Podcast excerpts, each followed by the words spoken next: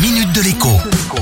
Bonjour à tous. Vous l'avez peut-être remarqué si vous avez fait un achat en ligne depuis le début de l'année. Désormais, la demande d'authentification est systématique alors que jusqu'ici, eh elle était facultative. Concrètement, cela veut dire que pour tout achat en ligne, il vous faudra soit communiquer un mot de passe reçu par SMS, soit autoriser la transaction depuis l'application mobile de votre banque dans votre smartphone.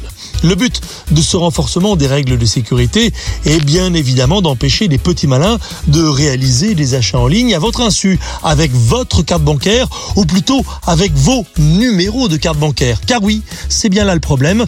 Pour acheter en ligne, il suffit d'avoir donc le numéro de la carte, sa date de validité et le code de sécurité imprimé au dos à côté de la case réservée à la signature.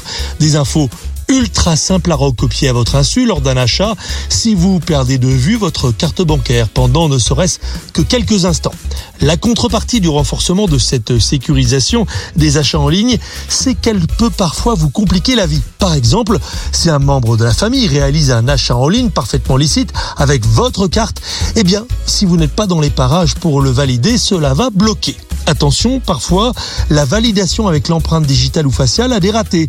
Si cela se reproduit trop souvent, il ne faut donc pas hésiter à demander à votre conseiller bancaire de revenir à l'ancien système, à savoir celui du code reçu par SMS.